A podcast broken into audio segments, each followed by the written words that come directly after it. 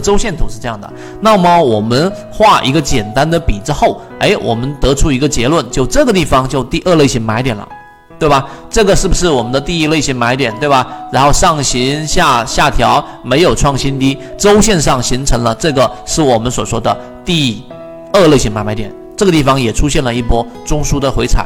那么在这一波调整，刚才我所说的那根红色线是哪一个啊？那就是这个，看到了没有？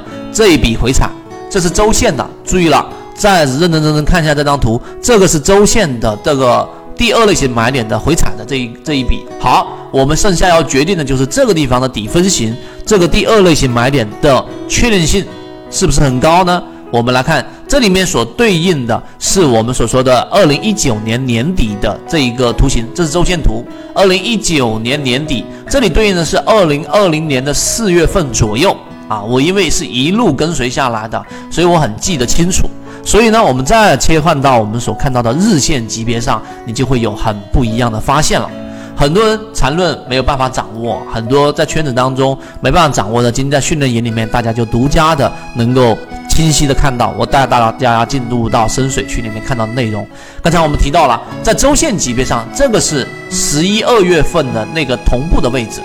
那么我们发现，在同步的位置上，我这里面画了一个中枢位置，看到了没有？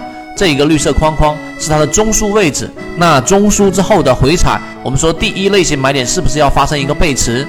那么这个对应的下面的 MACD 的柱体面积，你就很明显的发现了，实际上股价是在创新低的。但是 MACD 的整体柱体面积就是在干嘛？就形成了一个缩减，并且形成了一个背驰，而且 MACD 柱这个黄白线，然后呢已经在拉回零轴，这个地方就是标准的我们所说的这一个在中枢之下的一买了，看到了没有？那这个地方上是不是就形成了一波上涨？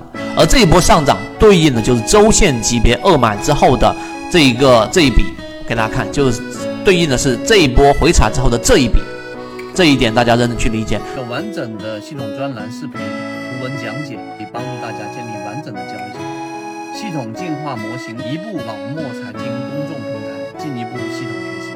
那么同样的，我再给大家去看，你同样看到的这个地方上的这一笔，是不是也是一波回踩？这个刚才我们说是二零二零年的四月份，那你对应二零二零年的四月份，再看一看德赛电池的这张图，发生了什么事情呢？有这个地方上中枢上，它也同样的出现了这一波调整，这一波调整之后再往下，还是回忆刚才我所说的话，在缠论里面的任何一个买点，它。本质上都是第一类型买点，那第一类型买点就是在一个中枢之下快速的调整，那这一个快速的调整的这一笔看到了没有？就是刚才我对应的周线级别的第二次中枢回踩的那一笔，那么实际上在这里面同样也发生了 MACD 柱体的一个面积的一个背驰，因为你看这个地方对应的 MACD 柱体面积都已经收回零轴了，而股价却还在继续的创新低。